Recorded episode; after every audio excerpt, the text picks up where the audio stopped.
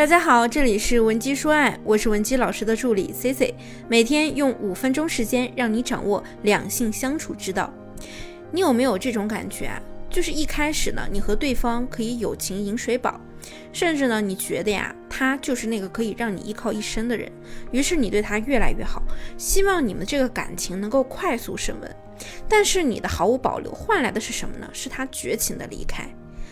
又或者呢，随着时间越来越久，你可能已经完全接纳他了，你对他的依赖也越来越深。他稍微有一点没做好，你就会记在心里。矛盾呢越来越多，你对他就越来越失望。最后呢，你告诉他，失望积攒到一定程度，就已经不再有期待了。为什么你每次恋爱好像都是一样的结局？这是因为你压抑自己太久了，一旦你看到有人向你示好，你就会牢牢地抓住这根救命稻草。你觉得你一直处在一个黑不见底的深渊，实在是太可怕了。那这抹光亮呢，对你来说太重要，太重要了。你满脑子想的都是我要抓住它，我不能松手。你希望他和你期待的一样，不和异性有过分的联系。时时刻刻的要在乎你的感受，一旦对方没做好，你就告诉他你很不满意这样的状态。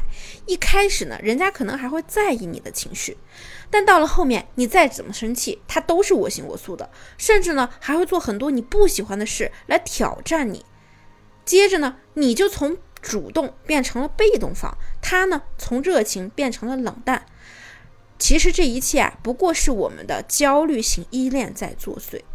那现在呢？大家可以跟我一起想一想啊，你们在感情中是否有以下行为？在讲我们的重点内容之前呢，如果你也有感情问题需要我们帮你解决，可以添加我们的微信文姬零七零，文姬的小写全拼零七零。好，我们回归主题，那你有没有以下的行为呢？比如说，你满心希望呢，你的另一半他可以远离除你之外的其他异性，包括什么女同事、女性朋友。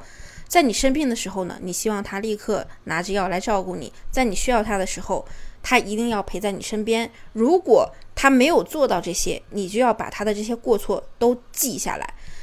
要么就是呢，对方呢给你五分的礼物，你必须归还他十分，时时刻刻的关注着他的一举一动，去哪儿了，见了谁，你都要知道。而且呢，你还对这段感情一直无保留的一味付出。那无论哪种啊，两者的共通点就是。好像给我们感觉啊，对于这个人来说，世界只剩爱情了。不管什么时候，你都想和他腻在一起，恨不得时时刻刻都能看到他。那心理学上把这种状态叫做共生状态。在这种状态下的情侣啊，激情期一过，就特别容易分手。因为感情的本质呢，是两个独立的人格可以相互依靠，而不是一方仅供另一方取暖。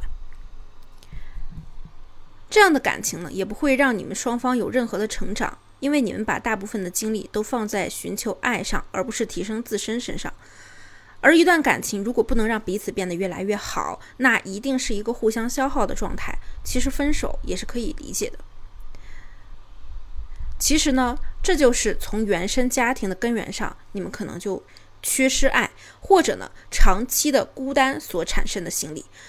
这种人呢，大部分都有一些病态式的渴求心理，而这种病态呢，我们可以分为两大类。第一类呢，就是感情出现问题的第一时间，永远都会去责备自己，想的呢都是自己做错了什么，是不是给对方造成了麻烦等等，进而呢进行一个削减自我价值的过程。那第二类呢，就是另一种极端，希望通过给对方施压去解决情感问题，通过威逼利诱的手段让对方屈服于自己。只有对关系的这种掌控感，才能给你带来心理上的安全感。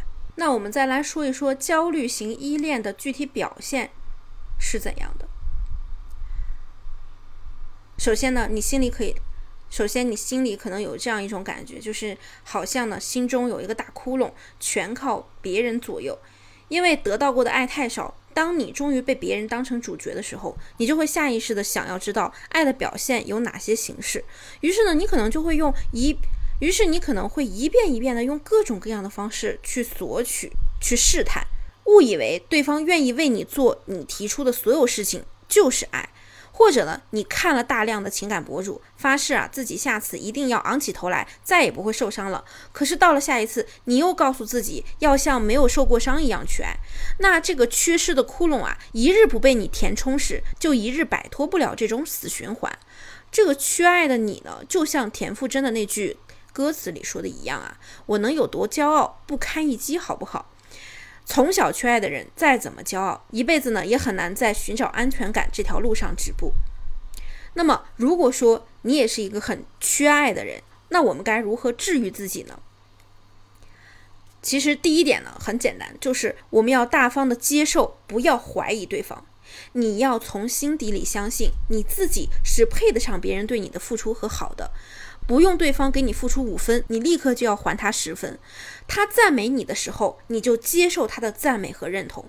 你也要接受别人关注你的眼光。你不要总是忽略自己，在不会过多的放大自己的前提下，我们不要忽略自己的能力和条件，这是非常重要的一步。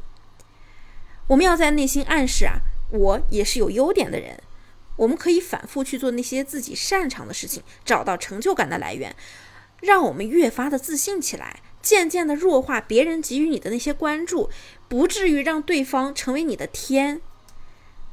那第二呢，就是不要任何事情都力求探究一个结果。马德在《允许自己虚度时光》的那本书中有过这样一段描写，我慢慢的就明白了，我为什么不快乐，是因为我总期待一个结果，一度失去的东西啊。是恋人身上找不回来的。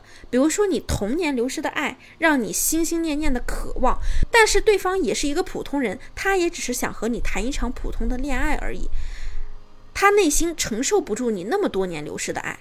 你不断的索取，也只是为了得到一个他爱你的结果。可是我们要知道啊，爱情本来就没有固定答案，又怎么可以用琐事去得出结果呢？你索取的同时，也是在预设一件事情该有的答案。当这件事情没达到你的预设时，你就会失望、自怨自艾、自我怀疑。一段关系的失败，有的时候不一定是在想象中进行的。那么第三呢，就是让经历成为提醒。劝说呢是不会让人改变的，只有人只有经历了痛苦才会改变。我们经常听到有人说一句话，就是想要爱别人，先学会爱自己。这句话你可能已经听了无数遍了，但是呢，你内心的感受是什么呢？就是道理谁都知道，可是还是过不好这一生。那这样的原因只有一个，就是你看了一箩筐的道理，但都不是你自己撕心裂肺体会过得出的。我们在看任何道理的时候啊，都是雾里看花，看似好像懂了，但是呢，其实一点都不深刻。唯有能够给我们留下的感受、留下的记忆，才是最刻骨铭心的。所以呢，每当你有了一些经历的时候，你就及时的去复盘你的感情，这样才不会让你在之后的每一段关系中依然会重蹈覆辙。那么今天的内容就到这里了。如果你也有感情问题需要得到我们的帮助，也可以添加我们的微信文姬零七零，文姬的小写全拼零七零，发送你的具体问题即可获得一到两小时免费的情感分析服务。我们下期内容再见。文姬说爱，迷茫情场，你的得力军师。